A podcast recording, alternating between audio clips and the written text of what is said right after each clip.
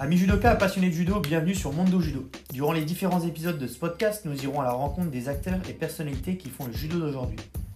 Athlètes au parcours atypique, champions, éducateurs, entraîneurs, dirigeants ou arbitres, bref, nous vous ferons découvrir comment ils se sont construits à travers leur pratique du judo, mais pas que.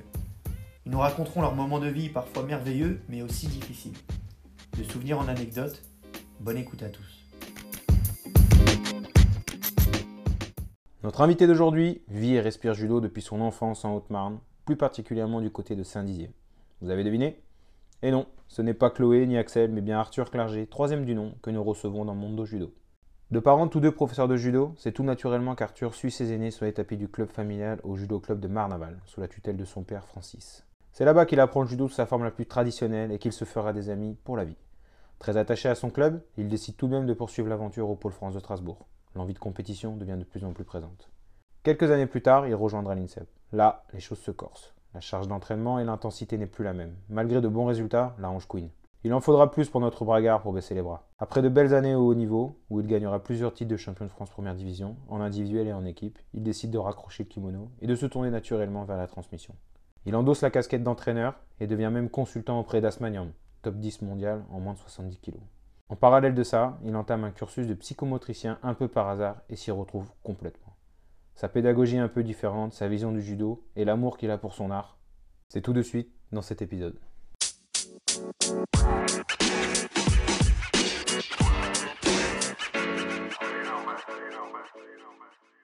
Salut à tous, bienvenue dans ce nouvel épisode de Mondo Judo. Alors vous l'aurez certainement remarqué, euh, c'est pas la même voix que d'habitude. Mais rassurez-vous, Alex est toujours euh, parmi nous. Donc je serai un peu la pièce rapportée euh, bah, qui finalement se rapportera aux épisodes suivants. Euh, juste une petite précision, mais c'est pas le sujet d'aujourd'hui, puisqu'aujourd'hui, on est là pour échanger avec Arthur Clerget. Arthur, merci d'avoir répondu favorablement à notre sollicitation et surtout merci de nous recevoir chez toi dans ce petit dojo. Bah écoute, merci. bonjour à, tous ceux qui nous écoutent et puis bah, merci Alexis, merci Louis. On va voir ce qu'on peut se dire. Ouais. Raconte-nous un peu l'histoire de ce petit dojo dans lequel on, est. Euh, bah écoute, euh, confinement oblige. Euh, tiens, vu le judo, regarde, j'étais après au mois de mai, après le confinement, je vois quelqu'un qui s'installe dans la résidence où je suis. Et puis finalement, bah, il s'avère que c'est un, un, judoka, et puis on s'entraîne un petit peu ensemble. Et puis on va faire ce qu'on peut, parce qu'en ce moment l'entraînement, euh, on fait ce qu'on peut, on tente de Kurenchu, tout ça, et puis on s'entraîne ensemble de fil en aiguille. Et, euh, et, je lui fais part que j'ai besoin d'un endroit pour, pratiquer, etc. Je cherchais des, des dojos. Puis finalement, euh, ça, son débarras ici, au fond de sa cour, ben, ben il était libre.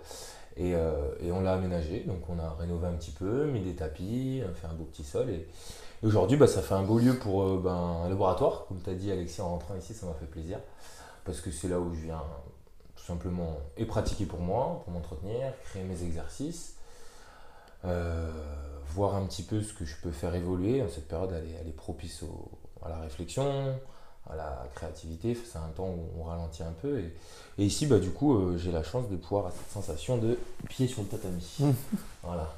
Ouais, donc euh, pour les gens qui nous écoutent, ça fait vraiment petit dojo. Il y a une petite plante, il y a des tatamis, il y a des, petite décoration japonaise au mur. Euh, c'est. Ouais, ça fait un peu laboratoire d'expérimentation pour toi. bah ouais, ouais, voilà, t'as tout dit. C'est, euh, on a besoin de se reconstituer des espaces où on se sent bien. Et moi, ben, j'ai grandi dans des dojos, donc du coup, euh, ben, à un moment donné, je, je, fais les, je mets en place les éléments pour que, pour que je me sente bien, parce que, parce que le judo fait partie de moi, quoi. Et, et voilà. Bon, en tout cas, c'est bien cool et merci de nous recevoir pour, euh, pour aujourd'hui. Euh, on va démarrer tranquillement, mais euh, peut-être déjà par le début. Ta rencontre avec le judo, comment elle se fait Pourquoi le judo Pourquoi pas autre chose C'est une histoire de, famille hein, chez les clergés. Raconte-nous un peu. ouais, moi, j'ai pas été chercher le judo, il est venu en moi tout simplement.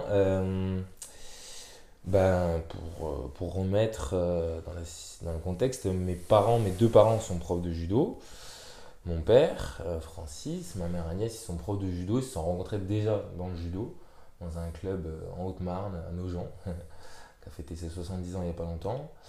Euh, donc déjà eux étaient, la rencontre entre eux était déjà dans le judo, donc je suis tombé dedans petit, classique expression. Et puis, euh, et puis voilà, donc du coup, euh, tu vois tes parents, tu vois ton, frère, ta soeur euh, pratiquer, ben, ça devient naturel et tu as envie, tu attends que ça. Puis à deux ans et demi, trois ans, je sais qu'on a été un peu précoce. Je crois qu'on est la première génération. Euh, mon père a ouvert le, le baby judo euh, en 96, on devait avoir entre 3 et 4 ans. On était les premiers à avoir euh, foulé les tatamis euh, à ce petit âge. Voilà, donc déjà, euh, faire comme les grands et puis, puis aller au dojo, parce que c'était mon deuxième lieu de vie. Quoi. Voilà. Ouais, on a tendance à l'oublier, mais vous êtes, euh, on connaît bien ton grand frère qui est, euh, qui est un peu plus sur le devant des projecteurs en ce moment, mais tu as aussi une sœur qui, a fait, euh, qui a fait de la compète aussi. Ouais, Chloé, pareil, doit être troisième dan, comme nous trois. Enfin, non, mon frère, il est un peu plus maintenant. Euh, elle a eu son parcours aussi de, de judoka, d'athlète aussi. Elle était en sport-études, à Poitiers, Strasbourg, en équipe de France cadette.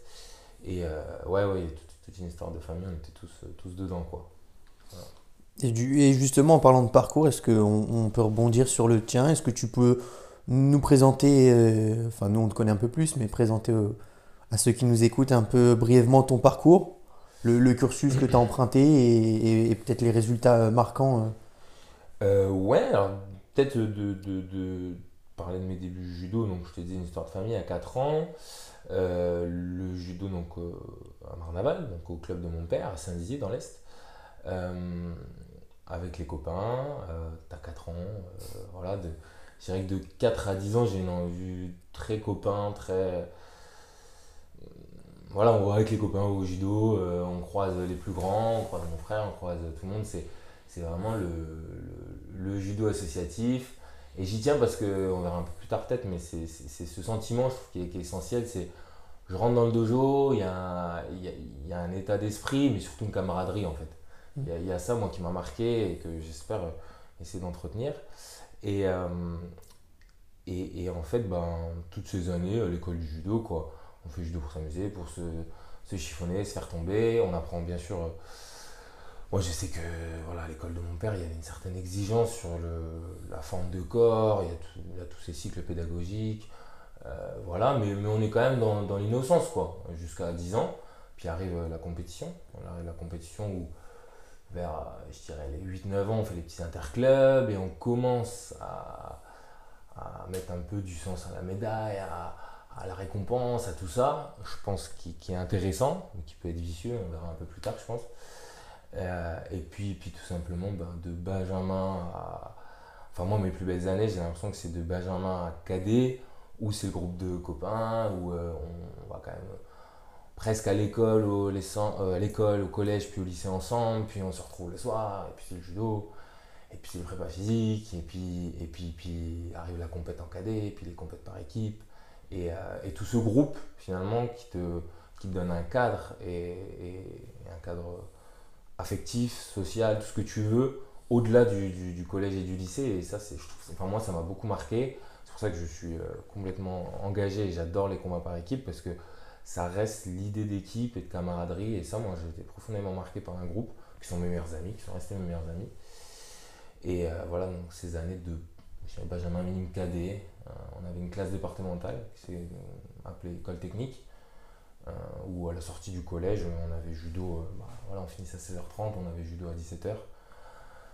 Et donc voilà, toujours cette idée de bah, le judo était une grosse partie de ma vie, puis euh, sur le plan technique, pédagogique, bah, forcément, hein, des formes de corps que tu travailles tous les soirs, après ça, ça donne des grosses bases pour, pour être créatif, voire performant plus tard. Donc voilà, ça c'est les super souvenirs du club de Marnaval, et voilà. Ensuite, bah, tu as envie de gagner, t'as envie de, en plus il y a quand même un frère et ma soeur qui tirent devant, qui montrent que la compétition c'est intéressant, ils sont bons, mon, mon père euh, entraîneur, euh, tu vois bien. Donc tu dis bah je vais aller en sport études, je veux, je veux m'engager un peu plus, voir vivre de ça et réaliser mes rêves. Et les rêves de, de champion, ils arrivent vers là je pense. Euh, Mm. champion du monde. Tu fantasmes beaucoup, je me rappelle euh, dans la chambre, c'était beaucoup de, de posters de, de- forcément de Inoue, de Dani Fernandez, de, je dirais euh, Fred de Monf, euh, Darbeux, euh, tous ces, plus anciens là, qui, te marquent. Ça te fait des rôles modèles, quoi, des gens que, que tu fantasmes, que tu regardes, que tu veux un peu imiter. Voilà, tu, tu pars en sport-études, quoi. Tu as envie d'être bon et faire comme eux. Et donc direction Strasbourg, parce que c'était ce que faisait mon père avec ses élèves comme mon frère avait fait, ma soeur aussi, et Paul France. Paul France a du coup 17 ans, en, en première, ouais, c'est ça. Et ben, bah, c'est parti, là, quoi. Parcours aménagé, euh, puis là, là, ton engagement, là, il monte d'un cran et tu as envie de casser la baraque et, et d'être champion du monde. Déjà champion Mm. du monde junior, et, euh, et voilà. Est-ce que, est que aussi ce- cette histoire de, de Paul, bah, d'un côté, est-ce que tu y retrouves pas un peu aussi ton ambiance que tu as en club? Puisque euh, quand tu es au pôle, au final, euh, c'est les, meilleures années. quoi. C'est l'internat, c'est un peu l'insouciance, c'est pousser un petit peu plus aussi ta pratique, puisque tu vas passer à des entraînements quotidiens, voire bi-quotidiens. Mais tout en restant dans un, aussi un- une sorte de, bah voilà, les, les potes qu'on a eu en pôle, euh, enfin pour moi, peut-être pour toi Louis, euh, Ouais, ouais, on les a toujours aujourd'hui quoi. Ah. Même si on a tous pris un peu des chemins différents parfois, bah, tu restes dans une, t'es jeune quoi, t'es jeune, t'es dans le truc, t'es à fond et puis euh, et- non, est-ce que est-ce que c'est pas un petit peu ça Bah, aussi? là, bah déjà, tu continues à. Tu continues, c'est ça, comme tu dis, la camaraderie. Quoi. Enfin, voilà, t'es, t'es en internat, t'es avec les copains, euh, tu vas en cours, euh, t'as la récré avec les copains, le midi, le soir, enfin, tu fais tout, tout ensemble. Quoi. Ça, c'est intéressant, c'est génial. L'effet groupe, là, il est super. Je pense qu'il est, il est aussi utile pour s'entraîner vers le haut. Il est utile le plan affectif, euh, tout ça, c'est, génial, c'est ce qu'on dit. Et puis, euh, pour créer son identité aussi, hein, euh, avec, c'est quand même assez anormal de s'engager autant dans des parcours à cet âge-là, où tu es dans, dans ta petite ton identité de petit homme qui se construit là. Bah, bah, tu es avec des semblables toute la journée, ça a ses avantages, ses intérêts, mais, mais ouais, ouais, tu tires vers le haut, il y, a, y a des liens euh, qui se créent à cet âge-là qui sont super forts, comme tu dis, moi c'est encore mes super potes. Euh, ouais, ouais, le pôle, c'est des super années, quoi. C'est, une jeunesse. euh, Il y a beaucoup qui disent qu'il y a un engagement, des sacrifices, etc. Moi, je ne l'ai pas du tout perçu comme ça, parce que j'avais mon intention claire. de, de, mon projet de vie était quand même déjà là-dedans, mais des amitiés que j'ai. Oui, c'est pas les mêmes temps que le lycéen, le soir, qui va peut-être au kebab, qui va faire des, découvertes de, soi-même dans les soirées, dans les trucs comme ça, que nous, on peut pas trop s'autoriser, parce que on a un projet de vie, mais on a aussi, euh, on a aussi des relations, euh, enfin franchement, avec, avec nos, potes et nos semblables du pôle, euh, qui, sont, qui sont très bonnes. Donc ça m'embête un peu d'entendre des sacrifices, finalement, en plus surtout que on, nous met les conditions, limite on nous, on nous en fait un peu trop. On est quand même porté beaucoup. euh, voilà, je- je- j'entends souvent ça, les sacrifices à cet âge-là, etc. Euh, ouais, c'est aussi très fun. Hein, euh, t'as, t'es pas payé, mais, mais tu as quand même des conditions matérielles où on te loge, on te nourrit, on, te, on t'organise ton temps, tu as des aménagements de scolarité. À la terre, quoi, c'est trop cool. Pour faire sa passion, euh, magnifique. Puis les départs en compète, euh, tu payes, tu payes rien, tu vas en stage, tu vas, enfin c'est, Ah oui. c'est énorme quoi. Puis- âges, là, on découvre la vie pro et, et son coût, etc. Là, c'est, c'est, c'est- c'est dingue quand même. euh.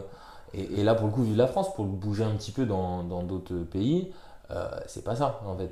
Donc, il faut avoir un peu de gratitude envers ça, quoi. Genre, euh, c'est, des structures qui sont, qui sont coûteuses et qui sont mises en place, quoi. Donc, donc c'est cool, quoi. Franchement, moi, je, ces années-là, elles sont magnifiques, quoi. Euh, Franchement, les années pôle. Et du coup, après ça, euh, direction Paris, direction l'INSEP, après tes Ouais, années les années juniors, donc euh, au pôle à Strasbourg, donc, euh, le bac, priorité au bac, ça c'est cool, hein, je Mhm. tiens, euh, en tout cas c'était les valeurs euh, dans, dans ce pôle, c'était priorité aux études, on pouvait, on pouvait nous retirer des entraînements si on n'était pas euh, engagé et assez bon euh, sur, euh, sur, sur les cours, les choses que des, des valeurs que je retrouvais de l'école technique, là où- dans le club de mon père, où il y avait un système de pénalité, de shido, si tu avais des problèmes de comportement à l'école, ou des Ah ouais. mauvaises notes, et où trois shido, tu étais soit exclu, soit, soit euh, on, te, on te retirait des entraînements. Quoi. Donc euh, voilà, ce, ce double projet important, je- j'y Mhm. passe.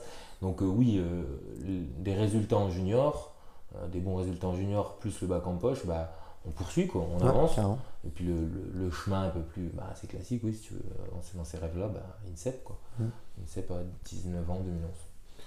Pour faire un petit point, c'est quoi tes résultats en, du coup en sortie de pôle euh, à Strasbourg? J'ai pas mal cartonné la dernière année junior, euh, donc champion de France junior. En, en international, j'ai un peu tout gagné, euh, les tournois, donc voilà, les, les Coupes d'Europe, etc. Et puis euh, au championnat d'Europe, je me loupe au passage pour, euh, pour pas mal de raisons, une mauvaise gestion peut-être du stress, de l'anxiété, mais des régimes aussi surtout. Je faisais pas mal de bêtises à ce moment-là. Et euh, je me récupère sur les championnats du monde à faire cinquième. Euh, donc euh, cinquième au championnat du monde junior. C'est déjà une belle saison.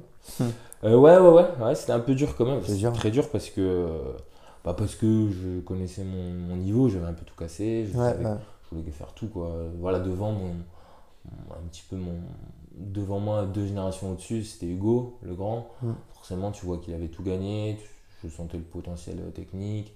Euh, je me compare pas à lui, hein, euh, mais, mais ça te fait un rôle modèle, j'en parlais tout à l'heure.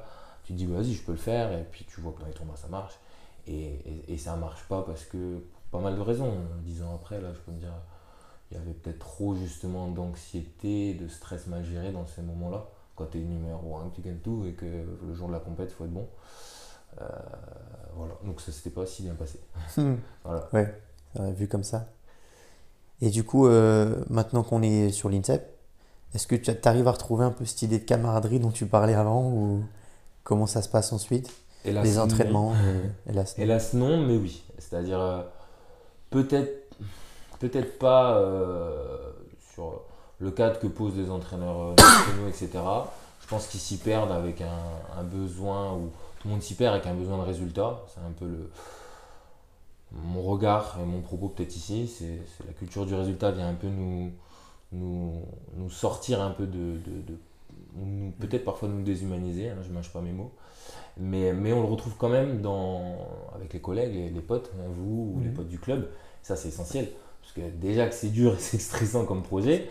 Si on vient pas faire un peu les cons et, et blaguer et trouver, retrouver ce cercle social dont on a besoin, ben c'est aussi pour ça que sont importants les clubs. Quoi. Bien sûr. Les clubs parisiens, ils sont là pour ça, pour retrouver et recultiver euh, cet esprit club qui, qui peut se perdre, notamment aujourd'hui dans cette professionnalisation où la pression monte, euh, il y a plus ou moins de moyens, la culture du résultat est de plus en plus forte. Donc euh, à un moment donné, il faut aussi savoir et déconner et se reconnaître dans nos qualités humaines, de camaraderie, de, camaraderie, de fraternité et tout. Et ça, c'est les poteaux du club pour moi. Mhm. Ça, c'est- ceux qu'on choisit en tout cas. En tout cas, moi, j'ai choisi le club de Sucy en arrivant à Paris parce que je sentais qu'il y avait ce, ce- un semblable avec ce que j'avais eu à Marnaval, quoi. Un esprit, euh, pas mal d'équipes, euh, de, de ce qu'on a vécu ensemble, quoi. Bien sûr. Du coup, euh, bah pareil, la INSEP, ça avance, les entraînements se passent bien, le- les, les résultats su- suivent aussi, mais euh, des, pépins, des pépins physiques peut-être qui commencent à arriver. Ouais, bah Tu vas nous en parler, ouais. Ouais, tout de suite en arrivant à l'INSEP la première année en 2011-2012, en sortant de- des années juniors. Et j'avais déjà des gènes en fait, j'avais déjà des gènes à la hanche. Donc tu t'écoutes pas plus, parce que encore une fois, il y a, peut-être une culture à pas trop écouter les signaux du corps. Et ça, c'est un message que, que j'ai envie de porter quand même. On s'écoute pas, pas forcément, euh, c'est pas bien vu de se plaindre, c'est surtout pas bien vu de, de montrer que tu as des douleurs, c'est pas bien vu que de montrer que t'en chies dans les entraînements, c'est pas bien vu de, de, de- les aveux de faiblesse surtout pas quoi. Mhm. Et ça, euh, ça je pense que c'est la recette pour se louper et, et on va voir dans les blessures que j'ai eues. euh, je pense que si j'avais eu euh, un meilleur, euh, meilleure expression de mes symptômes ou un meilleur diagnostic plus tôt, peut-être on n'en serait pas arrivé là, on refait pas le passé, mais en gros oui, euh, j'ai mal à la hanche euh, pour en arriver à des de douleur où je galère à marcher, etc. On fait en sorte de, de regarder ce qu'il y a, puis finalement il y a une arthrose juvénile, une arthrose assez jeune. Euh, donc j'ai une première opération à la hanche pour une vis à, à 20, à 20 ans. Mhm. On m'avait indiqué que peut-être j'aurais de la- de l'arthrose assez jeune, et puis, euh, puis c'est tout quoi. Moi j'avais juste envie de repartir dans mon projet donc euh, le plus vite possible, sans trop m'écouter quoi. Fallait pas régresser, fallait pas trop s'écouter. Donc oui oui bah mets-moi une vis si je peux repartir le plus vite possible, comme la Formule 1 qui a, qui a à peine le temps de s'arrêter. euh, euh, elle a la jambe qui est pétée, mais elle va changer le pneu, tu vois. Euh, bah, change le pneu, c'est ce qui m'est arrivé. J'ai changé le pneu, donc j'ai- j'ai mis une vis euh, à hanche pour limiter les dégâts. Je suis reparti un peu vite, quoi. Je suis reparti un peu vite sans prendre en considération, euh, bon, bah, c'est quoi ces signaux-là? Comment je peux les gérer? Donc là, je suis reparti comme en 40. T'es jeune, t'as envie de montrer que, que tu vas être fort, que tu vas, que, que, que, que tu vas assumer cette charge d'entraînement, que l'INSEP a la, solution et la recette pour créer des champions. Donc tu prends les volumes et la méthode qu'on te donne et, du coup tu t'entraînes et tu- t'écoutes pas ton corps. Enfin, t'apprends à pas trop l'écouter finalement. Ouais, et puis c'est marrant ce que tu dis parce que, enfin, c'est plutôt intéressant parce que Loïc, dans son. Quand on a fait le podcast avec lui, un- il a sensiblement la même chose. Il arrive de Nice où, euh, bah voilà, euh, certes, les entraînements sont euh, hyper qualitatifs et bon, il y a quand même de l'intensité, etc. Et il arrive à Paris, sorti des années juniors, et pareil, il se pète. Il se pète au début et, euh, et en fait, euh, bah, un peu comme tu dis, euh, t'es, il est, un peu dans l'insouciance du truc parce que bah forcément, ça, doit marcher parce que, parce que tu es à l'INSEP et il y a des gens qui mettent des, beaucoup d'espoir sur toi. Puis il y a aussi ça un petit peu, enfin moi en tout cas c'est ce que j'avais ressenti, c'est que bah, t'as pas trop le droit de te plaindre comme tu dis parce que tu es à l'INSEP, tu es à la place que beaucoup de gens voudraient avoir. Et en fait, euh, quand ça commence un petit peu à dysfonctionner, t'hésites un peu à te dire euh, peut-être que c'est trop, peut-être que c'est pas bien orienté, peut-être que t'hésites à en parler parce que tu te dis, euh, moi j'ai pas trop le droit en fait Surtout de que me t'es un plaindre. gamin. Ouais, T'es un gamin et tu te dis, euh, bah, c'est un temple. Enfin, tu t'affirmes pas. Déjà, en tant qu'homme, c'est compliqué. Enfin, tu peux mettre toute une vie à affirmer tes besoins et, et ce que tu. Ouais, tes besoins. Bah, alors là, on est des gamins, t'imagines. Et Loïc, champion du monde. hein. Mm. Et nous, là, t'arrives, euh, t'es pas médaillé, t'as l'impression que t'as pas de tableau de chasse, t'as rien à dire et que t'as la fermer. Donc, forcément, euh, tu fais le droit, quoi. Euh, et, et- et je pense que c'est la bonne recette pour euh, déjà se dégoûter, sur le plan de la motivation, parce que se perdre un peu sur le plan de l'identité, de sa créativité, et, et peut-être de se blesser, parce que finalement, euh, s'il n'y a pas motive, il n'y a pas une énergie, il n'y a pas un élan, s'il n'y a pas individualisation euh, dans, sa, voilà, dans les besoins techniques, dans les besoins corporels, menta- mentaux, mais à un moment donné, tu deviens un numéro, tu Mm. deviens, ça devient un peu de l'abattage. Et donc du coup, euh, forcément, ton seuil de vigilance et ta motivation ne sont pas au top à chaque entraînement. Donc euh, au vu de l'engagement, de la, de la dureté, la difficulté du combat, euh, physiologiquement, mentalement, bah, ça pète vite. Hein. Euh, c'est suffit que ton attention, moi, c'est quelque chose qui, m'importe beaucoup, l'attention et ses mécanismes, sur la concentration, ça dépend comment on voit les choses.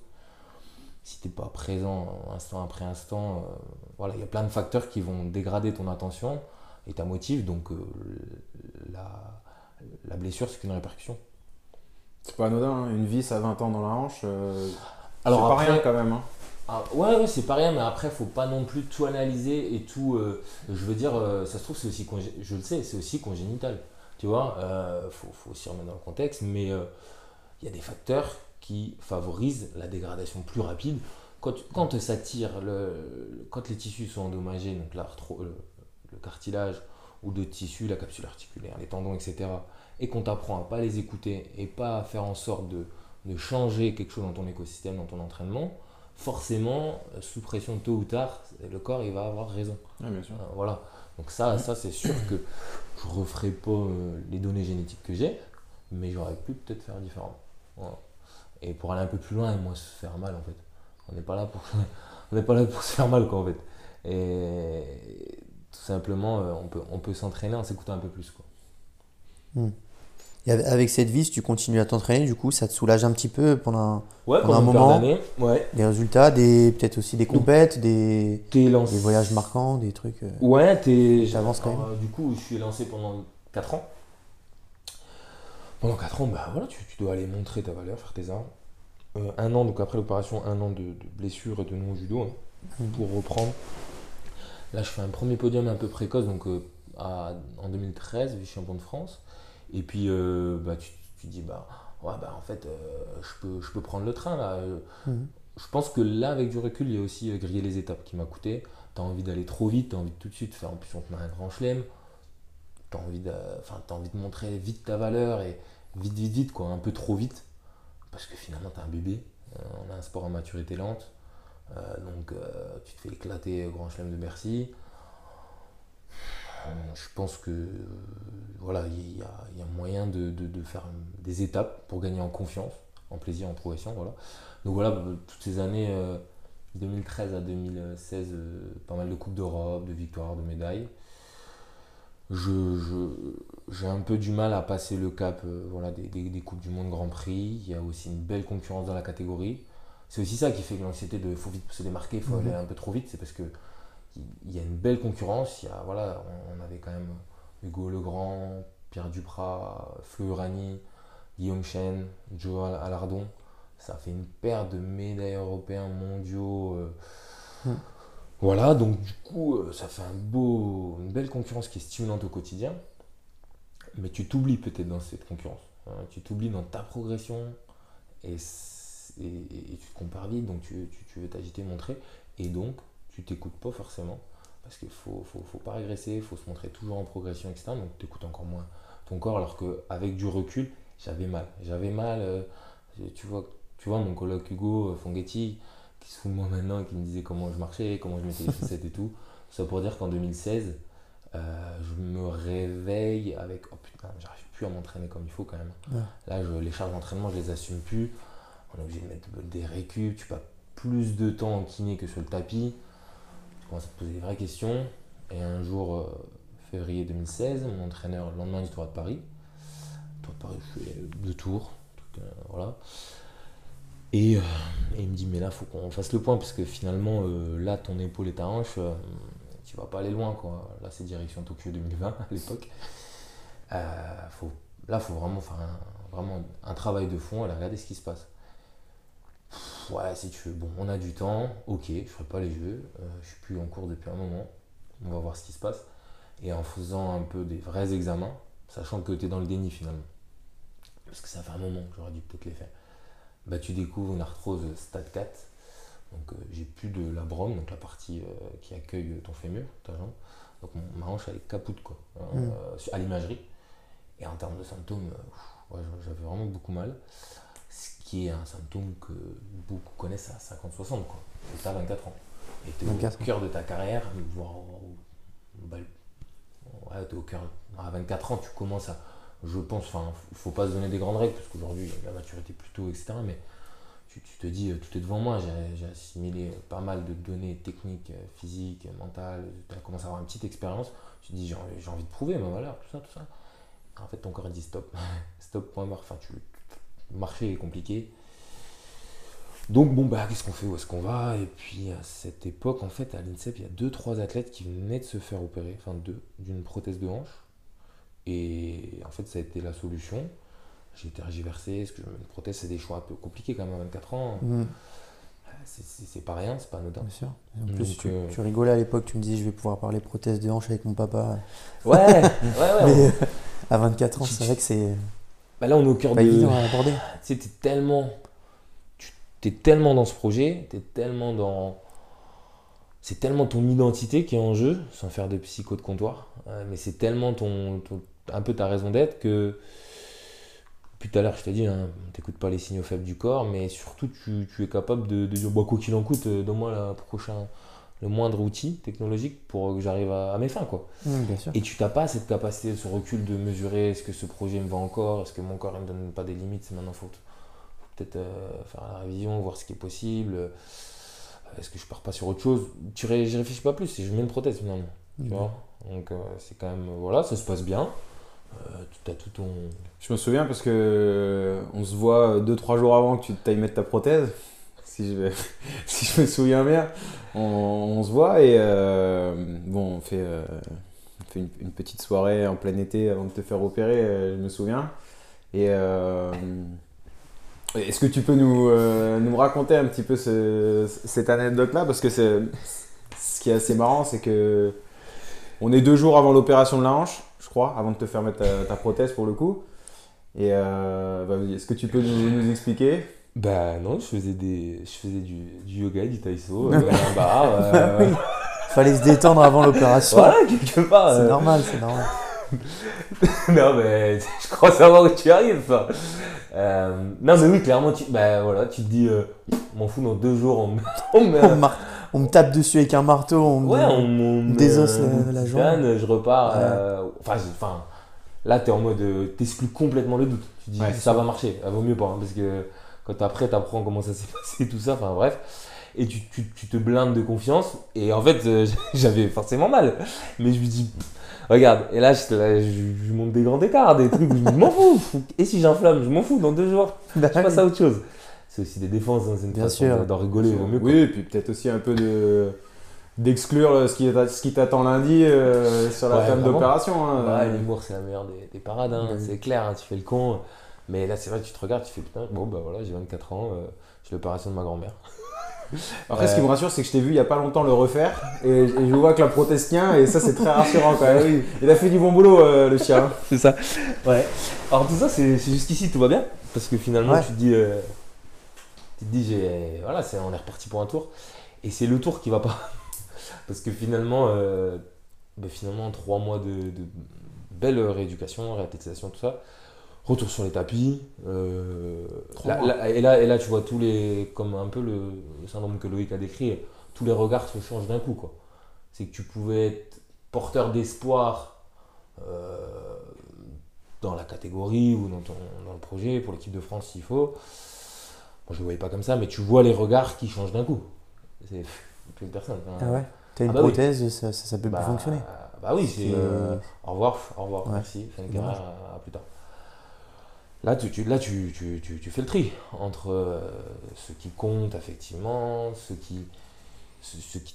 En fait, ça vient tout de suite contraster si tu es un numéro pour une sélection. Tu, viens vite voir. Enfin, vu que c'est un signal fort de bah non, il est foutu, bah, tu, sens dans la relation ce qui change. Voilà. Donc, et, et- et c'est cool, parce que finalement, tu fais le tri. Et, et pas sur le coup moment. tu te sens, bon, bah, je vais devoir prouver un truc, je vais devoir. Ce qui est peut-être pas forcément euh, positif, peut- c'était un bon stress à l'époque en tout cas. Tu génères une grosse énergie pour montrer que Messi, il y a une taekwondoïste qui l'a fait, euh, il y a un lutteur qui l'a fait, je serai peut-être euh, le premier judoka à le faire, à reprendre. Euh, le, très haut niveau avec une prothèse, les spécialistes disent que c'est possible, allons-y. Et puis, euh, et puis bah voilà, voilà euh, quelques mois d'entraînement, enfin pas tant que ça, et t'as une patate de dingue, et en même temps, forcément, en un an, tu te mets quand même déjà en question sur ta façon de t'entraîner, sur ta façon de voir la paire, sur tout ça. Et puis euh, on fait une compète, c'était visé en 2017, je me rappelle, et puis, puis dis-moi pas que ça gagne avec des, des sensations assez bonnes, avec, euh, avec tu te dis, oh putain, en fait je, suis- je suis là, je suis bon, et puis, puis t'enchaînes. Donc c'était un, un- beau palier, c'était un petit palier sympa. Aux deux mois d'entraînement, tu gagnes une petite Coupe d'Europe.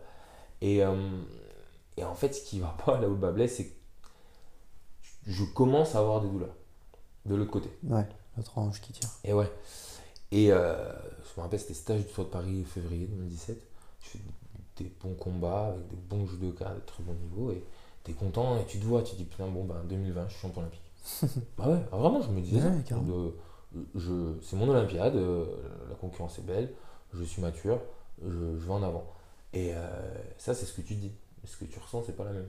C'est que j'arrive chez moi, je, peux- je sors du scooter, je peux pas poser le pied, je dors pas la nuit, rebelote. Et donc là, euh, voilà, l'autre côté, aïe, aïe, direct. Alors que jamais de ma vie, j'avais eu mal, enfin bref. Donc les symptômes reprennent, tout ça, tout ça. Et là, c'était la, la gifle, quoi. Là, tu te dis, oh non, rebelote. Deux prothèses. Ouais. Pose la question. Tu... Et ouais. c'est là où souvent on dit bah, pourquoi t'es pas foncé la même, avec la même dynamique? Ouais, mais là tu commences à te remettre en question parce que c'était pas peut-être le même niveau d'intensité, c'est surtout que tu te dis euh, Waouh, là tu te dis mais qu'est-ce que je suis en train de faire finalement avec mon corps pour l'as de ma vie, tout ça. Là j'ai des questions beaucoup plus foncières qui arrivent Bien sûr. et là ça fait mal. Mm. Tu te dis merde, attends, quel est ce projet par rapport à mon projet de vie? Et à ce moment-là, la hanche opérée, plus de douleur. Ouais, ouais, ouais. Enfin, ça, ça va quoi. Ouais, ouais, ouais, ça, ça, pour, pour tous ceux peut-être qui nous écoutent, et, et je sais qu'il y en a tout doucement bouche à oreille qui viennent, il y a une belle science de la prothèse de hanche, et je sais que c'est une pathologie commune chez les, les- les combattants, parce qu'à cause des rotations assez intenses et le poids de corps de l'autre, bref, l'arthrose de hanche, je pense qu'il y a, y y beaucoup d'idées reçues euh, par rapport à ça, les risques de luxation, tout ça, c'est une très belle science. Il y a des techniques qui ont changé. euh, je dis pas allons tous se faire opérer, non pas du tout. Mais quand la décision est prise selon un mode de réflexion, euh, si on doit se faire opérer, c'est une réussite totale. Enfin, c'est cool. Hmm. Moi, ça m'a changé la vie. Après, je sais pas demain ce qu'il en sera de, de cette prothèse, mais oui, ça, ça a très bien marché. Et je félicite tous les staffs médicaux qui sont. C'est une, pathologie très très connue. hein. Donc, euh, donc euh, ouais, c'est c'est bien béton ce truc. Ouais, ça marche. Voilà. En gros, tu me disais? Tu parlais de ton autre hanche du coup qui commençait euh, sérieusement à couiner. Mm. Et tu, tu, tu te dis, bon, Ah, il y a peut-être un. Qu'est-ce que je suis en train de faire avec mon corps? Qu'est-ce que. Ouais, et Tu là. te poses bah, des questions, quoi. Ouais, mais là, les, les- des questions aussi profondes de. Bah non, mais ça suit pas en fait. Enfin, je connais l'intensité attendue pour avoir les résultats que je- j'es- j'espérais. Le, mo- je connais le point d'arrivée, mais le moyen, ça va être compliqué.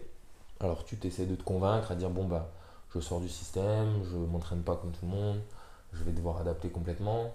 Tu, tu, tu- tu trouves tes stratégies, tu te renseignes, tu te mets vraiment en énergie pour, pour essayer de trouver des solutions et maintenir un peu ses rêves, etc. Puis à un moment donné, en fait, tu dis, non, laisse tomber, c'est mort. Mhm. C'est mort. Enfin, en fait, c'est surtout, euh, justement,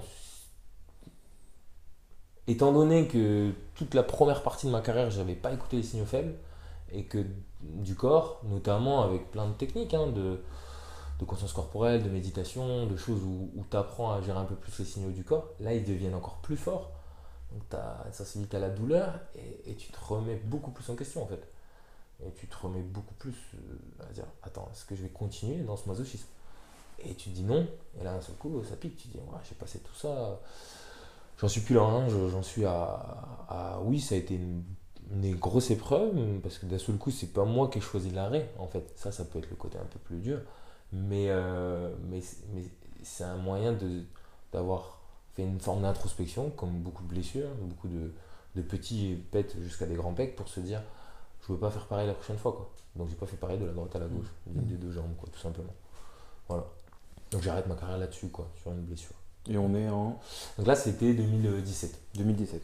Après, Après, j'ai recommencé un tu, petit peu. pour- ouais, voilà, tu restes un combattant, tu continues voilà, Oui. vouloir te bagarrer en équipe avec les copains. C'est ça, parce que c'est- voilà, on Voilà, retombe ça sur l'essentiel, je pense. Voilà. Et, et- et voilà, et c'est là où c'est beau parce que tu retombes sur, euh, euh, sur les essentiels. Je parlais de camaraderie et tout. Tu as quand même le club qui t'accompagne, les copains qui restent, etc. Heureusement. Et, et- et voilà, tu as investi autant d'années pour avoir un petit niveau. Bah, bah autant continuer et puis surfer sur les acquis. Mais tu sais, tu te, je me, mens- je me suis jamais menti, c'est arrêté quoi. C'est vrai que ça a été un peu paradoxal parce que je pointais encore le bout de mon nez pour, pour les équipes. Mais euh, c'était parce que peut-être soit ça me correspondait, soit surtout parce que je pouvais m'entraîner à ma sauce Mm. pour kiffer, pour être avec les potes, pour ga- garantir mon niveau, mais c'est pas le niveau et l'engagement pour être champion Voilà. du monde, champion olympique, enfin, tu vois bien. Euh, garantir un niveau première div par équipe, c'est pas la même. Et et c'est cool, franchement, ça c'était mortel ces années-là. Là. Euh, voilà, je mets longtemps avant de, de me dire, oh, viens, on va voir si, si je continue encore un petit coup. On s'entraîne, et puis finalement en 2018, mon plus beau souvenir de carrière, je pense, la victoire avec celui-ci. quoi. Ouais, les France par équipe. France par équipe, en 2018, euh, avec une équipe de copains. Limite ce qu'on avait reconstruit, enfin il y avait tous les éléments de souci, mais il y avait quand même une affection assez forte avec mon ref, avec euh, bah, tous les autres du club, mais on avait retrouvé quand même un noyau, euh, quand même quelque chose qu'on avait construit avec Mathias Boucher, Mhm. Axel, on avait déjà fait avec Marnaval à un moment, on avait commencé à chatouiller les, les grandes équipes avec une équipe de, du club, avec des, des potes avec qui on a commencé le judo tout petit quoi. Ouais, Et, et- et c'était cool de retrouver ce sentiment. Et voilà, quoi, le- la visita de l'équipe, euh, euh, voilà, l'aventure collective. Moi, ça, c'est ce qui Ouais. me fait vibrer, quoi. ouais. Et c'était cool. Donc, on a refait ça en 2018. C'était une belle journée. Une belle journée. Du coup, fin, fin de carrière de très haut niveau, en tout cas en, en 2017. Et, de là, euh, je ne parlerai pas d'une reconversion, mais plutôt une évolution. Aujourd'hui, tu as plusieurs casquettes. Est-ce que tu peux euh, nous, en parler? Donc, un ancien statut, enfin, ancien sportif de haut niveau. Après, euh, entraîneur, consultant. Et aujourd'hui, peut-être ta casquette de, psychomote, dont tu, vas nous en parler. Euh, et on aimerait savoir en quoi bah, ta culture judo, qui est, qui est très fortement imprégnée en toi, euh, elle peut, euh, enfin voilà, elle va être euh, projetée sur ces casquettes-là, notamment ton, métier d'entraîneur et d'accompagnant que tu Mhm. as pu avoir ou que tu continues aussi aujourd'hui, mais aussi dans ta pratique de psychomote en, con- en construction. Quoi. Ouais, c'est ça. Ben, voilà, je- tu, tu- le judo, il fait partie de ma vie, quoi. C'est un équilibre aussi. Je ne mets pas toute ma vie dans le judo. Je mets du judo dans ma vie. Aujourd'hui, je le vois comme ça. J'ai peut-être euh, fait dans l'autre sens pendant longtemps. Et euh, en gros, je je, je me vois pas euh, trop loin des tatamis non plus. Voilà, c'est tout mon, toute mon histoire, donc ça c'est important. Maintenant, je, je, je, pense que je, avec l'arrêt, le temps, le recul, justement, je vois un peu plus mes valeurs et ce que je suis venu chercher dans la performance. Et, et- je sais que c'est un temps d'une vie. Mais judo, c'est pour la vie. Je le ressens comme ça. Parce que voilà, c'est toute mon éducation. Et aujourd'hui, ces valeurs-là, elles sont hyper fortes. Je vois dans tous les endroits où je veux étudier ou travailler je m'y retrouve euh, grâce aux valeurs euh, du judo. Et, et, et, un signe du destin, je voulais donc dans cette panique euh, faire kiné parce que c'était un peu. Voilà, moi j'étais un peu perdu dans les études, j'avais fait Sciences Po, je, je, je postule pour, pour faire kiné en 2017 quand ça s'agite un peu, que ma carrière s'arrête un peu plus précocement que prévu. Et euh, je suis pas pris, rendez-vous du destin, je suis pris en psychomotricité, c'était un vœu que, que j'avais pas au début. Et la psychomotricité, en fait, c'est- le rendez-vous, quoi, c'est trop bien. C'est-à-dire, euh, c'est l'étude de- du corps, de l'individu dans, dans tout son mouvement corps-esprit. Et, euh, et bingo, en fait, donc déjà c'est un métier paramédical, ça m'engage dans des études, dans un autre projet de vie. Donc ça, ça, c'est top. Et en fait, tu te rends compte que qu'on n'invente rien dans les deux domaines de discipline, dans les deux, dans les deux champs d'études que j'ai aujourd'hui, dans le judo comme dans la psychomotricité. Tu vois, euh, dans la psychomotricité, on, parle d'étudier l'individu pour pouvoir le soigner, mais selon sa cognition, donc son esprit, selon son, sa motricité, donc son corps en mouvement, selon ses relations. Et pour moi, ça c'est un triptyque euh, qu'on retrouve assez semblable à mes yeux euh, avec le corps-esprit technique du judo. Mhm. Tu vois, euh, le judoka, il peut, se, il peut se lire ou progresser sur le plan corporel, sur le plan mental, sur le plan technique. Il y a un peu de tout ça. Alors, voilà, ça c'est des symboles auxquels je me raccroche, mais avec le temps, là, aujourd'hui, je pense pas qu'il faut trop conceptualiser. Moi, j'ai un peu une aversion, à- j'aime pas trop un peu trop la, la théorie. Mais il y a des concepts qui, qui, qui m'ont échappé dans ma vie de, de- de combattant, qui aujourd'hui, quand je les regarde, des concepts euh, d'arts martiaux, une forme de spiritualité, Mhm. mais attention, pas d'ésotérisme, hein, mais qui aujourd'hui mettent du sens à la pratique.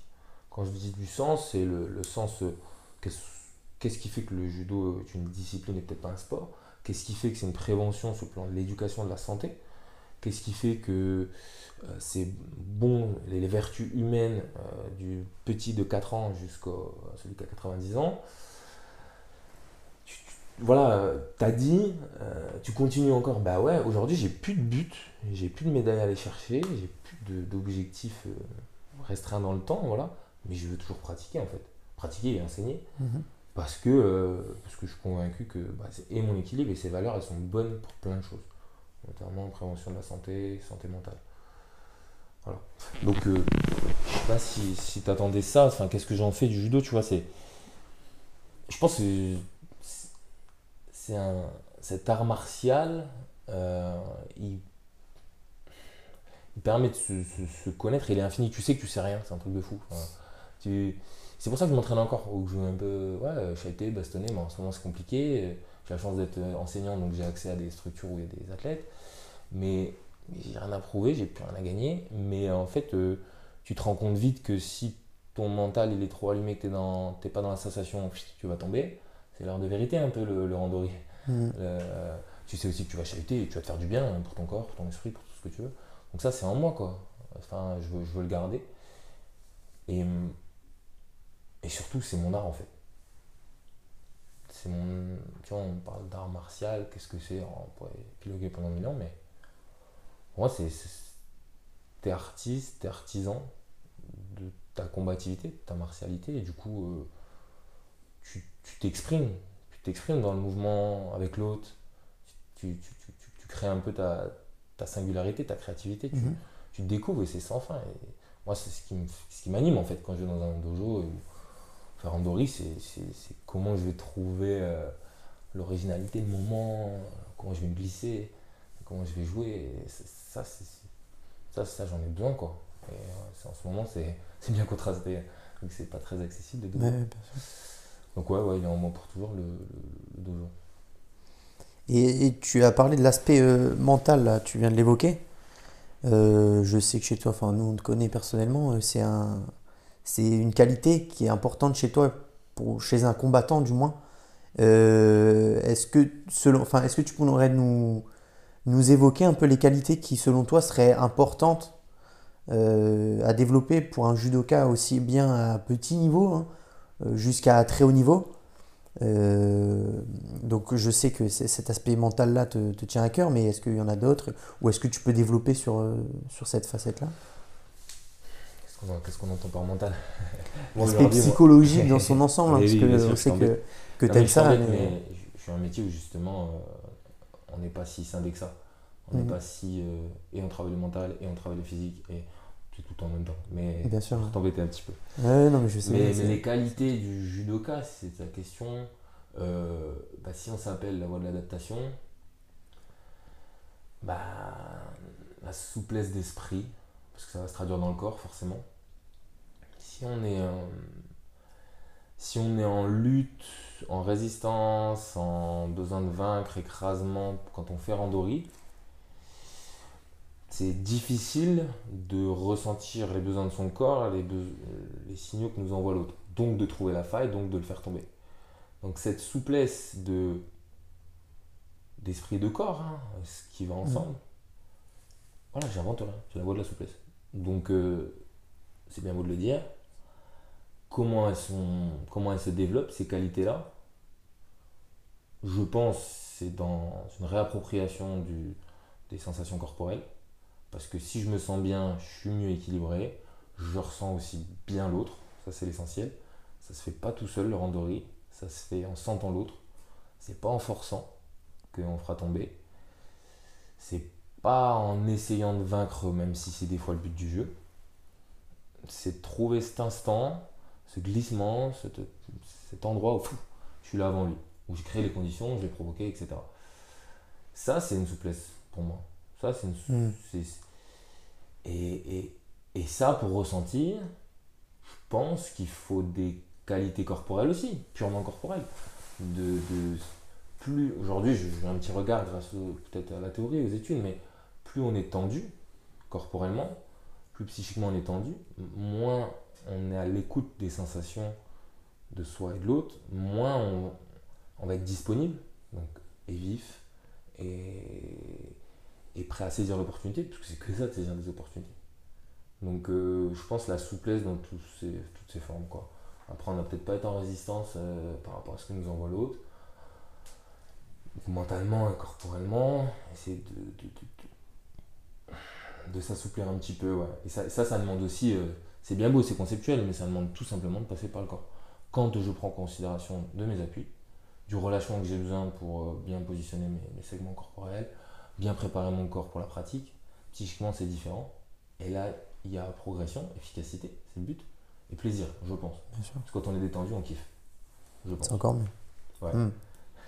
Ouais, et du coup, avec, euh, c'est super intéressant ce que tu, ce que tu nous dis. Si tu devais faire un lien maintenant un peu avec le recul, par rapport à ce que, ce que toi, tu as, côtoyé sur le tapis, et notamment le tapis à l'INSEP, pendant ces années de haut niveau, quel, euh, quel écart tu vois par rapport à ce que...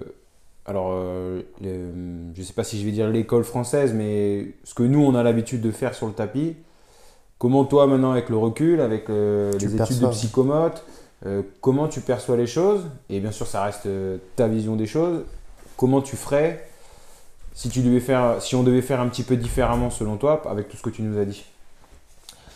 Ben, déjà, peut-être euh, s'approprier son entraînement, peut-être faire un peu plus pour soi que pour. moi, ça m'a fait beaucoup défaut, hein, que pour le regard de l'entraîneur ou ce qu'on Mhm. attend de moi. Est-ce que tu... Alors ça, je fais juste un petit point vite fait, je te coupe, mais est-ce que tu penses pas le fait que l'entraîneur soit aussi sélectionneur, ça influe sur ce que, sur ce que tu donnes toi à l'entraînement Bon, bah, clairement, hein, clairement c'est c'est pour ça aussi je remets, je remets un petit peu la place du club. faut qu'il ait ce- cet espace de transition, en fait, l'athlète. Parce que oui, si tu es entraîné avec les sélectionneurs, euh, c'est comme travailler avec ton boss, quoi. En fait, c'est lui qui te paye, donc tu peux pas trop dire grand-chose. Hmm. il, il a le droit de vie ou de mort sur ta carrière, euh, le sélectionneur. Donc, euh, si tu fais pour lui et que, bah, en fait, t'as pas ta capacité à t'individualiser ou t'affirmer dans tes besoins, t'as pas ta capacité à. Tu, peux pas la ramener, c'est ce qu'on a vu en première partie, quoi. Euh, Je vais pas la ramener sur mes douleurs, sur mes besoins d'aller faire euh, de l'altéro ou machin, alors que les autres vont faire cardio. Tu, tu, tu, peux pas, en fait. Tu coupes pas la, la main qui te nourrit, quoi. Donc, Donc, euh, après, aujourd'hui, voilà, je pense que si on développe, si, si on arrive à avoir une meilleure communication, c'est des deux parties hein, qui sont responsables. hein. Mhm. C'est- jamais à nous euh, entraîner d'avoir une meilleure communication sur euh, l'affirmation de, de ses besoins du moment, de sa méthodologie d'entraînement, de ses objectifs, etc. À nous, parce que je me mets dans les deux côtés, à nous entraîneurs, coach, ce qu'on veut, d'écouter. D'écouter, avoir un projet un peu plus euh, pensé, réfléchi, faire comprendre, et là ça peut faire beau ésotérique, mais à la personne que malgré l'engagement, c'est pas sa vie qui est en jeu. et il sera toujours une belle personne, euh, ceux qui perdent au premier tour et qui. Ça, ça pourrait, euh, si on met moins la culture du résultat et l'enjeu que représentent euh, les médailles, les compétitions, on aura peut-être euh, des individus un peu plus libérés, donc créatifs, donc souples d'esprit et de corps, donc engagés, donc motivés. Et peut-être pense. performant de fait, sans, sans forcément Peut-être, la tête. hein. performance, c'est c'est- voilà, c'est la cerise sur le gâteau. S'il y a un bon terreau, il y a l'arbre et il y a le fruit. C'est sûr. Mais euh, donc je pense que mais, dégager un peu les, la pression, c'est aussi le, le besoin des clubs, hein, c'est pas, un hasard, pour avoir une autre relation, un autre espace. Je pense aussi que faut peut-être pas faire comme, comme pas trop se comparer. Je pense qu'on perd beaucoup d'énergie normale parce que le doute, parce que parce que parce que je, ce qu'on disait tout à l'heure, est-ce que je dois la ramener si j'ai pas tant de résultats?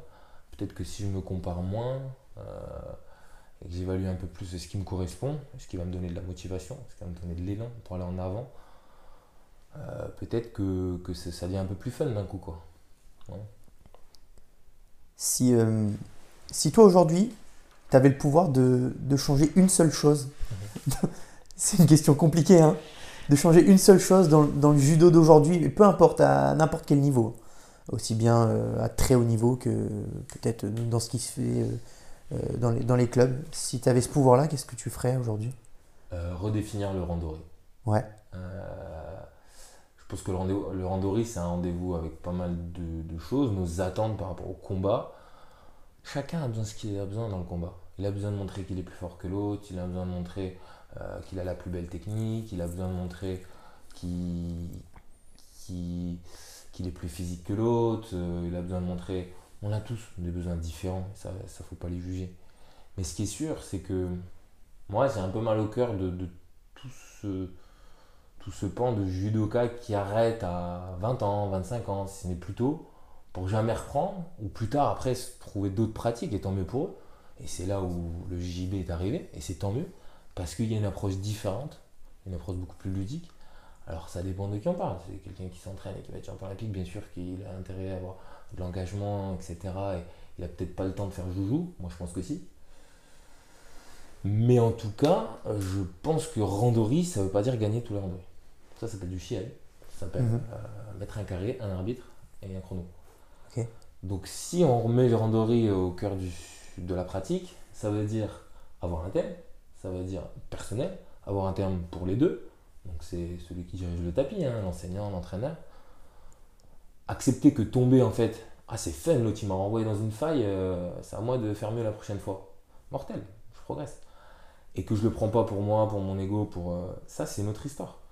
Et là je suis en progression, euh, je suis en projet, si j'ai déterminé qu'en ce moment, c'est poser des hashiwaza, des balayages. J'organise mon énergie dans cette direction, je monte en compétences, je- pour moi c'est du plaisir. Je prends des initiatives, je prends des risques, dans une direction. Et si je tombe, c'est pas grave. On se le disait, ouais, l'important c'est euh, de compter euh, le nombre de fois on a fait tomber qu'on est tombé. Mais on va pas se mentir. Euh, les valeurs, c'est putain, il m'a fait tomber, la prochaine fois comment je vais faire, etc. Sauf que la prochaine fois, ce sera dans d'autres circonstances. Et que si tu te mets en circonstances et en stress mécanique, physiologique, phy- psychologique de chiaille toute l'année, bah, déjà tu, tu tues le fun, tu tues le plaisir.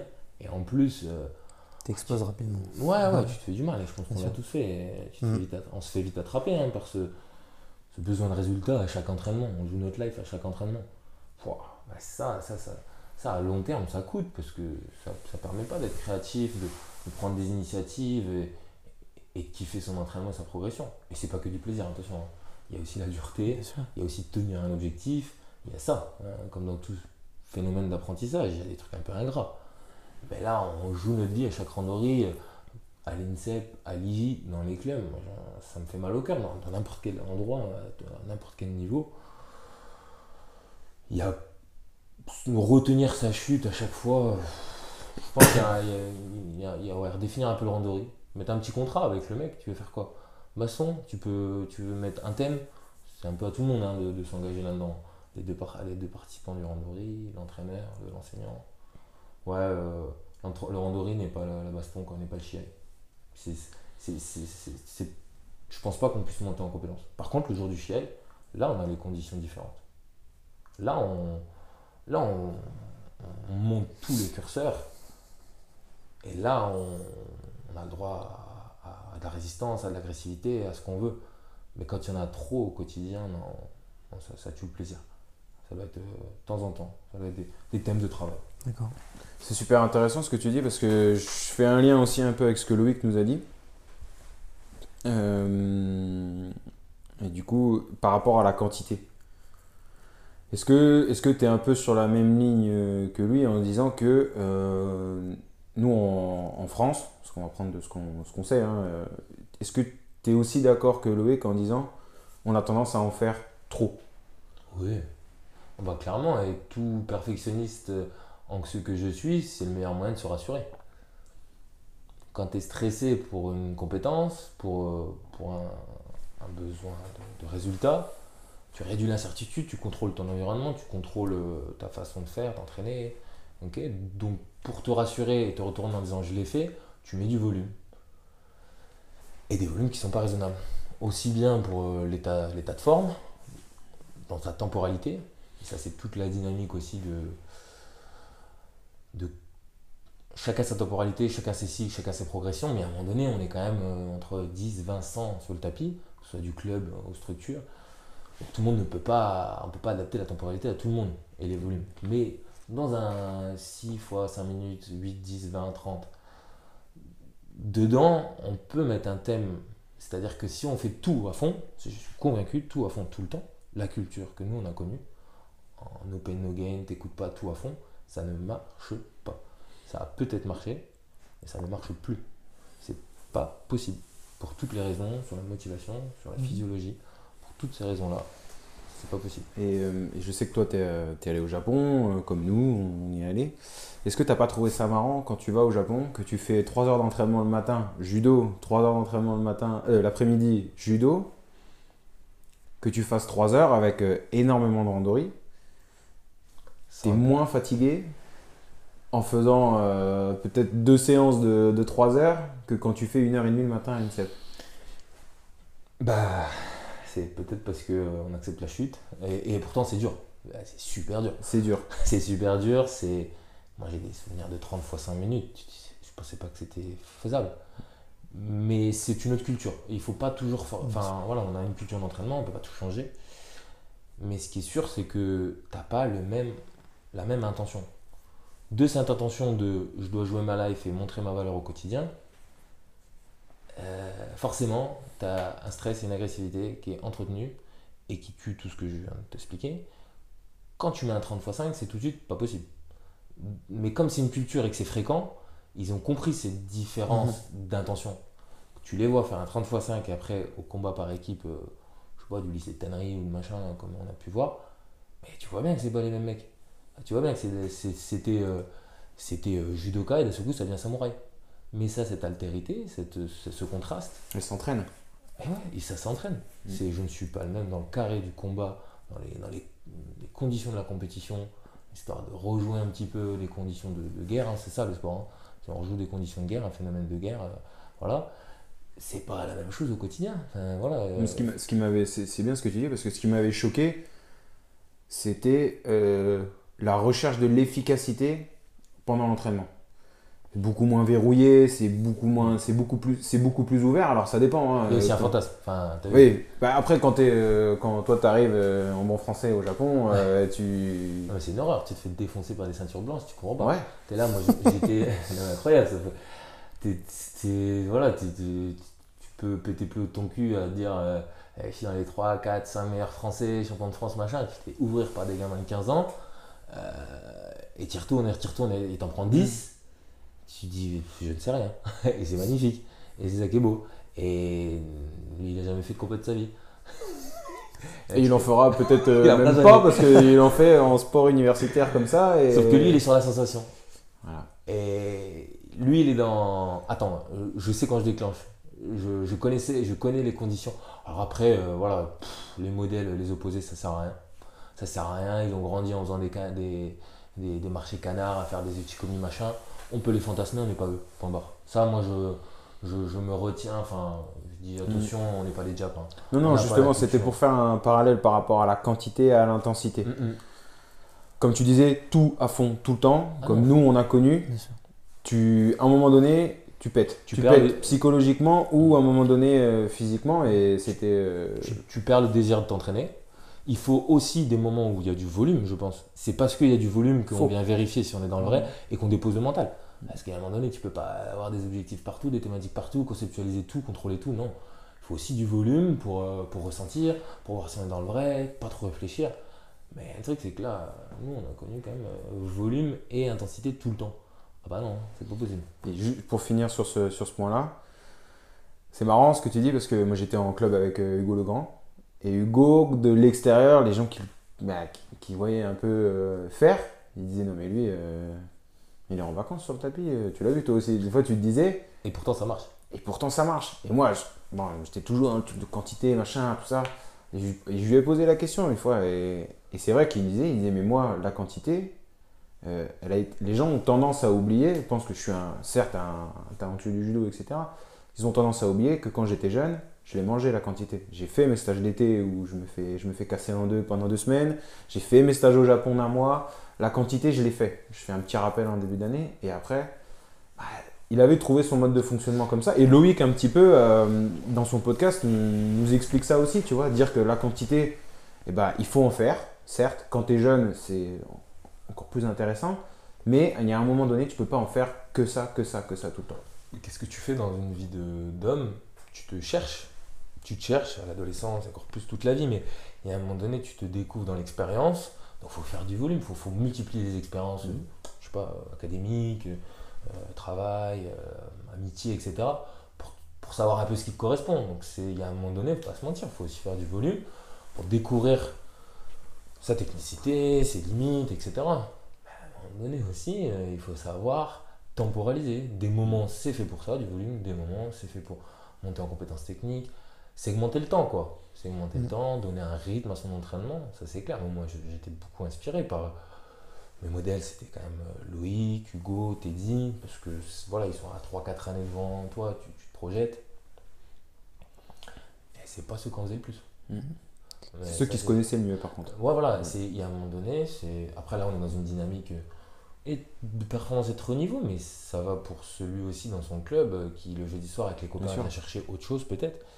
Mais, euh, mais à un moment donné, tu te connais quoi. euh, tu, tu, tu, quand tu prends le temps de savoir ce que tu as besoin dans, dans, ce- dans ce cycle, dans ce moment, bah, tu mets de l'énergie quoi. Et tu vas pas à l'usine quoi.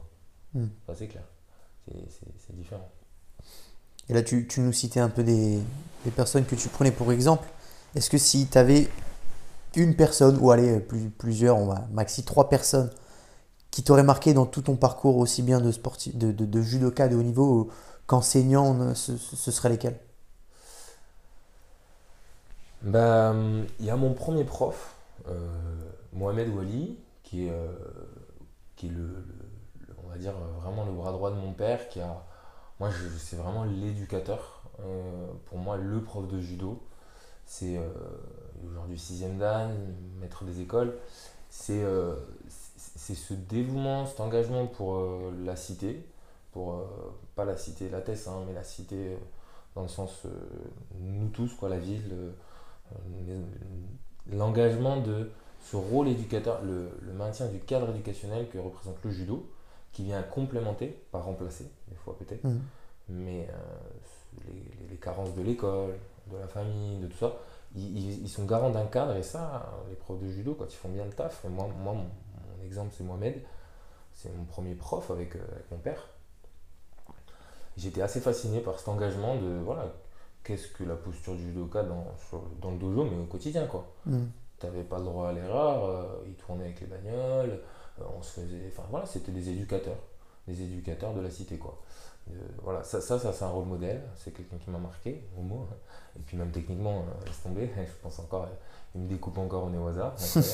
voilà. Euh, en Pas grandissant. Hein Je dis pas facile pourtant. Prof. Go, Go Tsunoda, je pense aussi. C'est en grandissant, en faisant pas mal de stages, j'ai pas mal bougé euh, avec mon club, faire des stages, euh, voilà, tu, pour découvrir d'autres professeurs, etc. Notamment dans ces années là, de formation intense, je te disais tout à l'heure de Benjamin Akadé. Je pense à Go Tsunoda, euh, c'est un formateur qui m'a marqué, qui m'a donné des mouvements forts.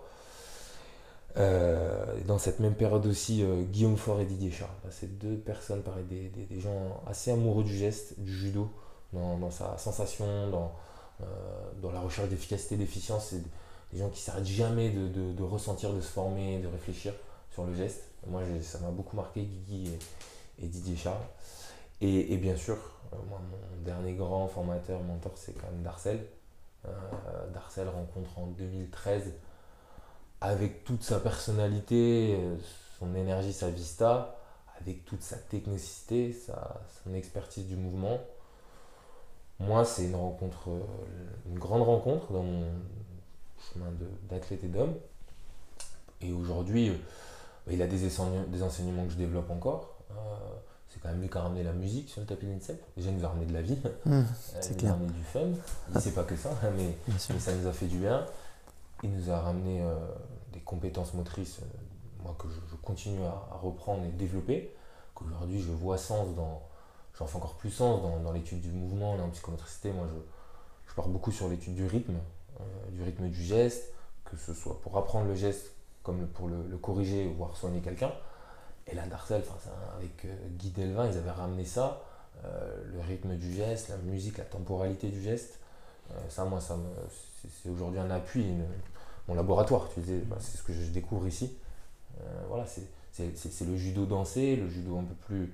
Moi, ça m'a marqué, Mm. ça me correspondait en tout cas. C'est, l'amour du geste euh, fluide, euh, la perfection, le- ce plan. Voilà, ça, ça m'a.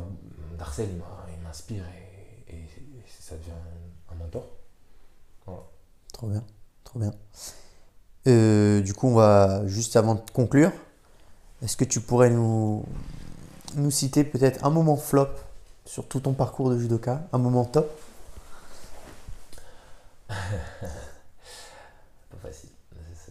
Ça pourrait être aussi quelque chose qui sort hors. euh, Ouais, après s'il n'y a pas de moment flop. judo, hein. hein. Ouais, ouais, carrément dans ta vie, dans ton parcours euh, Non, ce qui est, ce qui est qui a forcément été guidé un par le flop judo. qui est, qui, qui- qui est génial, que j'ai envie de partager, c'est euh, c'est quand j'ai quand j'ai loupé mon, mon, mon BE, mon brevet d'état euh, d'enseignant, euh, il y a quelques années. J'ai- J'aime bien en parler parce qu'aujourd'hui, euh, j'ai peut-être. on m'attribue une casquette d'une pédagogie différente. Mhm. Oui, je, je- je- je- je mets des choses un peu, un peu innovantes sur le rythme du geste, sur la, la perception, une pédagogie vers- tournée vers là, sur la perception du geste. Et, et- et je m'éclate là-dedans. Et, des fois, dans les stages où j'ai des, des- des- louanges de oh, t'es un super pédagogue et tout, mais moi je leur dis mais ok, merci, mais si vous saviez, enfin, moi j'ai loupé mon BE sur la pédagogie quoi. Et ça, c'est c'est cool. C'est euh, C'est-à-dire que. euh, oh, c'est moi, ça me fait trop rire. Et, je vais te dire comment. c'est J'arrive justement avec, euh, avec ces, codes et cette école, peut-être, euh, Marnaval, c'était trop traditionnel. Aujourd'hui, là, j'ai basculé dans l'innovation, mais je sais toujours d'où vient le judo, d'où je l'ai appris. Et en gros, j'ai en 2017, je passe mon BE et il fallait donner une séance à une quarantaine de Benjamins que je ne connaissais pas assez bien. Et j'arrive, qu'est-ce que je fais? Moi, euh, bah, classique, copier-coller de la méthode de mon père. Taïso. Allez, je fais un petit taïso. Qui aujourd'hui, j'en suis convaincu de ses vertus hein, du taïso. hein. Euh, de prendre un moment pour se ressentir, de se mettre un peu à l'abri de l'agitation, se mobiliser, respirer et partir sur un, un apprentissage, des jeux, etc. Sauf que là, moi, dis-moi pas que les gamins, euh, ils n'avaient pas l'habitude de ça. Et je suis arrivé avec un message pédagogique pas du tout adapté à la population. Ouais. Et ah je les ai perdus en deux secondes. J'ai perdu l'attention, ça a été n'importe quoi. Enfin, Et, et- et voilà, et aujourd'hui, avec du recul, je sais pourquoi. Je, Ouais. je sais un peu plus pourquoi, parce que le message n'était pas du tout approprié, parce qu'une fois de plus, euh, euh, d'un club à un autre, chacun son message, chacun ses conditionnements, la population est différente, point bas, et, euh, et qu'il n'y a pas l'approche aussi traditionnelle euh, Japon partout. Ouais. quoi. Moi, c'était comme ça que j'ai appris le judo, et, et c'est bien, c'était une belle claque en fait. Et, ça m'a permis en fait de, de, de me dire pourquoi, comment, alors ta, fierté qui, qui ça, tu vois, me prend un coup. euh, ah merde, euh, je suis quand même fils de prof, j'ai fait des cours de judo avec mon, père toute, toute ma jeunesse. Et du coup, ça a permis bah, de comprendre que non, bah, les enfants, ils ont besoin de jouer, ils ont besoin. Il faut aussi euh, bah, toute cette culture de l'attention, les maintenir euh, en jeu, mais en même temps les faire progresser sur des trucs où des fois ils sont un peu ingrats aussi. Donc ça m'a ça m'a mis une bonne claque et, et- et ça m'aide beaucoup aujourd'hui. je me rappelle souvent quoi. Ça me fait rigoler quand on, on me fait des louanges sur la pédagogie. Je suis là, bah ouais, mais j'ai pas eu le diplôme. Ouais, J'avais été recalé quoi. voilà. trop bien.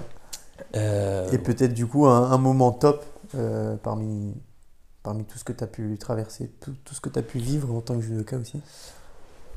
Voilà, euh, je pense c'est assez clair, c'est euh, sur un, championnat par équipe en 2011. J'étais encore junior, mais euh, justement toute cette fraternité, toutes ces deux, trois générations, euh, génération de mon frère, la mienne avec Marnaval, où on avait, on avait un groupe assez costaud et on, on était, je crois, même pas qualifié, je sais plus comment on est repêché, on va faire les France première div par équipe. Ouais, si un jour on, fait premier, on gagne un premier tour, qu'on reste en première div, c'est Alléluia. Et dis-moi pas qu'on fait, on fait cinquième en fait.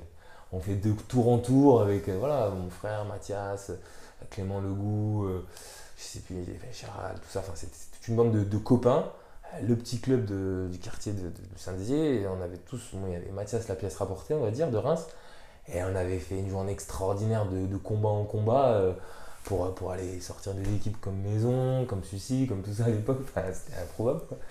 Et, et c'était ce côté euh, insouciant, fun, camarade, euh, poteau, euh, que j'y tiens. Et ça s'est rejoint un peu avec Sucy euh, quelques années après. Quoi. Voilà, ça, ça c'est les tops. ce qu'on retiendra. Ces expériences-là, elles m'ont marqué. ouais. Bon bah cool. En tout cas, on va arriver euh, à la fin du, du podcast. Euh, Est-ce que tu aurais quelque chose euh, qu'on n'aurait pas abordé pendant, le, pendant ce petit entretien, quelque chose que tu voudrais dire ou juste une phrase pour, euh, pour terminer? Euh, on en a dit beaucoup. Non, je pense que ben, la période là, à l'abri de nos compètes, à l'abri de, de pas mal de, de- de sollicitations du calendrier, de, de, bah, compétitions, voilà, nous permet de nous peut-être nous, nous regarder de, ce que finalement on vient chercher dans le judo. Parce que là, on n'a pas beaucoup de récompenses, il n'y a pas a pas de photo de podium, il n'y a pas de médaille, il n'y a pas d'Instagram en ce moment pour se dire, euh, bah, pour récompenser son travail en tout cas, je parle aux compétiteurs. Donc je sais que c'est pas facile, mais ça vient peut-être remettre euh, l'église au milieu du village, tu vois, genre, euh, qu'est-ce que finalement le judo, je viens chercher dedans, qu'est-ce qui m'apporte, parce que on n'a pas toutes ces récompenses, cette euh, dopamine, de, de- tout ce que je viens de te dire. Donc euh, qu'est-ce qui nous reste en fait? Qu'est-ce qui nous reste dans le judo si on n'a pas les médailles et tout Euh, Pour les compétiteurs, bien que ce soit dur en ce moment, je pense qu'il faut remettre un petit peu de, de jeu, parce que ça doit être un jeu. Je sais ô combien j'ai oublié ça et ça m'a coûté, corporellement, psychiquement. Donc voilà, on est, je pense qu'on est des grands enfants qui s'ignorent. Il faut cultiver ça pour et et progresser et, toujours apprendre quoi. Ça, je pense que voilà, peut-être pas. Tu vois, notre entraîneur euh, Stéphane il disait euh, concentrez-vous sur à beaucoup d'instants hein, nos progressions. Concentrez-vous sur la méthode et pas sur le résultat. C'est un, beau mantra. Ça je pense euh, pas toujours le résultat, il en faut un peu aussi. Mais là, sur la méthode, en ce moment, on n'est que dans la méthode, puisqu'il n'y a aucun résultat généré depuis un long moment.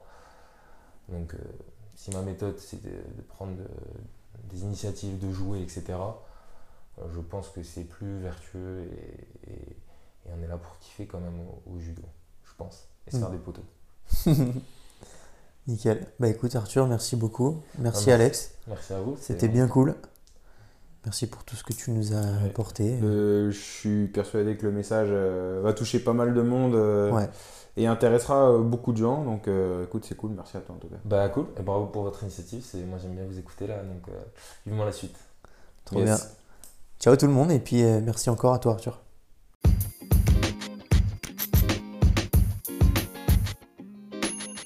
Si vous avez kiffé ce podcast, n'hésitez pas à le partager, à nous suivre sur Instagram et à nous soumettre vos idées. À très vite